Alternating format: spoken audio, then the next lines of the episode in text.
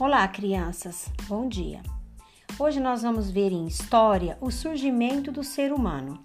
Você já parou para pensar de onde vieram ou como surgiram os primeiros seres humanos? Como viviam os primeiros homens? Como eles chegaram ao território brasileiro? História dos hominídeos. A história é uma ciência que estuda as ações do homem ao longo do tempo. Nossos primeiros ancestrais surgiram há mais ou menos 4 milhões de anos. Esses ancestrais são conhecidos como hominídeos. Os hominídeos mais antigos de que se tem notícia são os Australopithecus, que é o macaco do sul. Os Australopithecus surgiu na África. Ele já estava sobre as duas pernas, mas tinha o cérebro muito pequeno. Sabemos disso por meio do estudo dos fósseis. Atenção, criança! A principal fonte para estudar os hominídeos foram os fósseis. Como é o caso de Lucy, o mais antigo esqueleto hominídeo encontrado até hoje. Estima-se que o esqueleto teria cerca de 3 milhões e meio de anos. Os hominídeos evoluíram ao longo do tempo muitos hominídeos desapareceram, mas o Homo sapiens, que significa homem sábio, resistiu até hoje à forma dos homens e mulheres.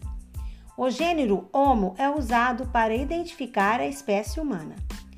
Há mais ou menos 2 milhões de anos, o chamado Homo habilis, que significa homem habilidoso, aprendeu a fazer e a usar armas e ferramentas como a pedra lascada. Depois, há cerca de um milhão de anos, o Homo erectus, que passou a ter a postura erecta, já dominava o fogo e começou a migrar para outras regiões fora da África.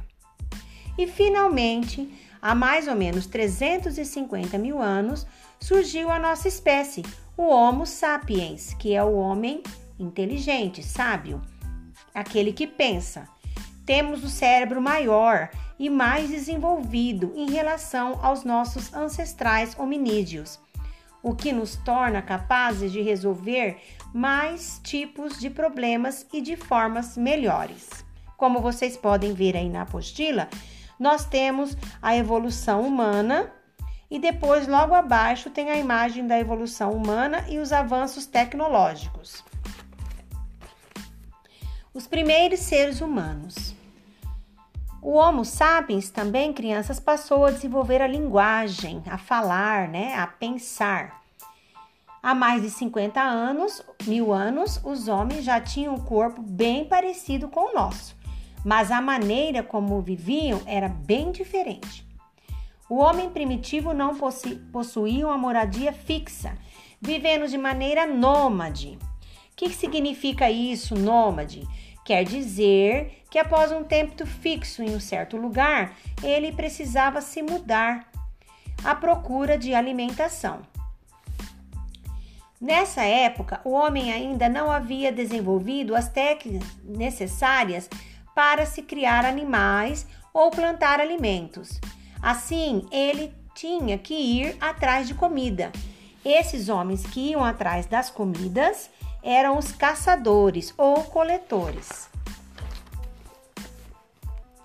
Aí apareceu mais um tempo, depois de 10 mil anos, a, o desenvolvimento da agricultura. Ao observar que o ciclo da vida das plantas, aprendeu a cultivá-las e assim não era mais necessário se locomover em busca de alimento. Com isso, alguns grupos nômades passaram a ser sedentários, ou seja, passaram a ter uma moradia fixa, vivendo sempre no mesmo lugar, porque agora eles tinham as plantações e não precisavam mais caçar alimentos. O povoamento da América.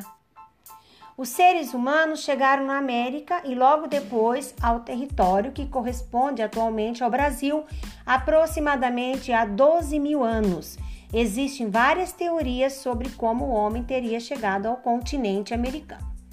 A principal delas é que ele foi da África para a Ásia e ele atravessou o Estreito de Bering e curto espaço de terra entre a Ásia e a América. Naquela época, as temperaturas eram mais baixas e fazia muito frio, por isso é provável que o nível do mar estivesse mais baixo e houvesse uma faixa de terra por onde seria possível eles atravessarem a pé.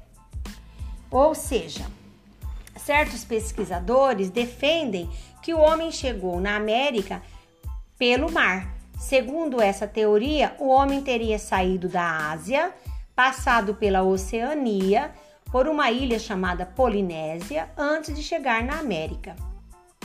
Aí vocês vão observar na apostila tem um quadro explicando essa, essa saída do homem da África até chegar na América, tá bom? Está na página 227. E aí, meus amores, vem as atividades, tá?